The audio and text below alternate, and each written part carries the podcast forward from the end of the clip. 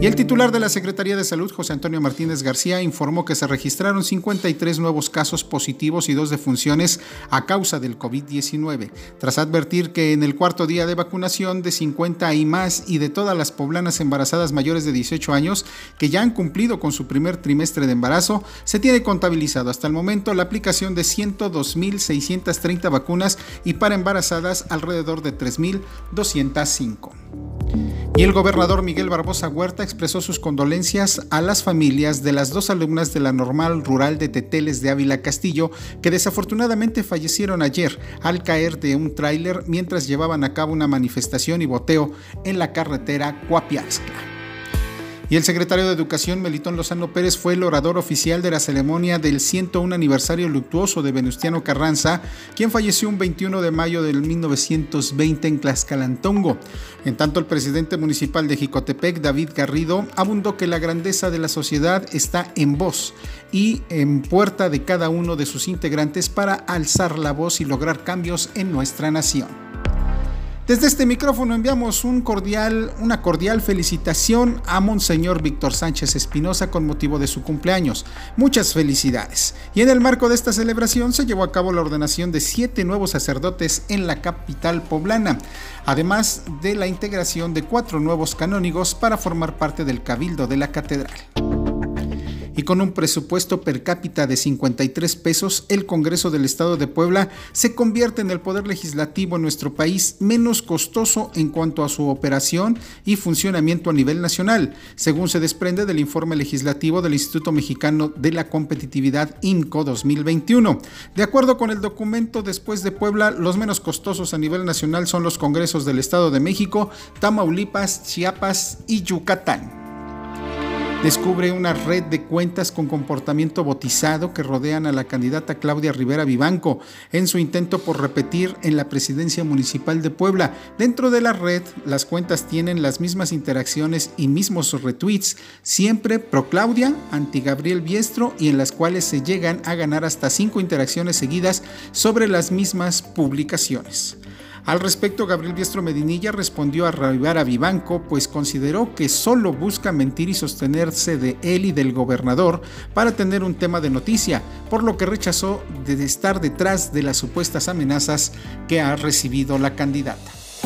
Y a dos semanas de que concluyan las campañas electorales, el Tribunal Electoral del Estado de Puebla revocó la candidatura de Pascual Morales Martínez en Francisco Z. Mena, pues incurrió en violencia política de género. Con la decisión de las y los magistrados por primera vez en la historia, se echa abajo una candidatura por cometer agravios en contra de una mujer.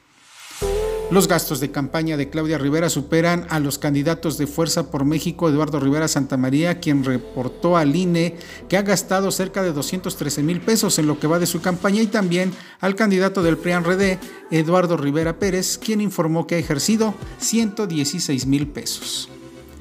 Saldo de siete personas lesionadas dejó el choque y volcadura entre un tráiler y un microbús de la Ruta 65 ocurrido esta mañana en la autopista México-Puebla. Los heridos fueron llevados a unidades médicas para su revisión y atención y por una matrícula de circulación alterada llevó a cabo la policía y también le permitió descubrir a una banda delictiva presuntamente relacionada con un asalto a una bodega horrera en el municipio de Puebla y a transporte público y cuentaviente. Estos delincuentes ya fueron puestos a disposición de las autoridades para que respondan por estos delitos. Y en su conferencia de prensa mañanera, el gobernador de Puebla aseguró que Gabriel, el tío de Juan Jesús, el niño de 13 años que fue asesinado a golpes el martes 18 de mayo del 2021 en la Junta Auxiliar de San Francisco de Otimihuacán, caso del cual le dimos cuenta aquí en Puebla 321, sí fue el responsable del homicidio del pequeño y que en breve habrá más información pues también se dará a conocer algunos detalles del homicidio que ocurrió en Huachinango con el pequeño de 6 años que también fue acribillado con varias puñaladas en el cuerpo. En un domicilio de la ciudad de Puebla fue capturado el supuesto líder de la peligrosa banda delictiva de la Unión Tepito relacionado con delitos como secuestro, homicidio, extorsión y narcomenudeo en la Ciudad de México. Se trata de Amado Vicente, el cual fue sorprendido en posesión de un arma de fuego, diversos pasaportes en los que destacan algunos a Venezuela y también relojes de lujo, plumas de lujo, teléfonos celulares y también droga. Vámonos al mundo de los deportes y es que el cancerbero del Puebla, Anthony Silva, el portero, sí estaría considerado para ir a su selección, pero el máximo realizador de la franja, el máximo goleador Santiago Ormeño, no está considerado para su selección. Así se dieron las cosas durante la reanudación de las eliminatorias mundialistas de la Conmebol hacia Qatar 2022. De esta forma, bueno, pues están las situaciones y ahora pues espera que eh, Santiago Ormeño pueda ser considerado para la selección de Perú o en su determinado momento el Tata Martino lo pueda llamar a la selección mexicana.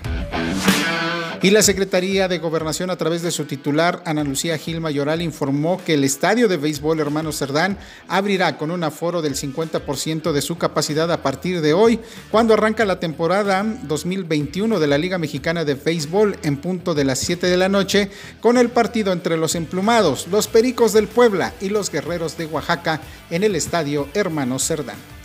Hasta aquí nuestro resumen de noticias. Te agradecemos el favor de tu atención. Nosotros nos escuchamos hasta la próxima.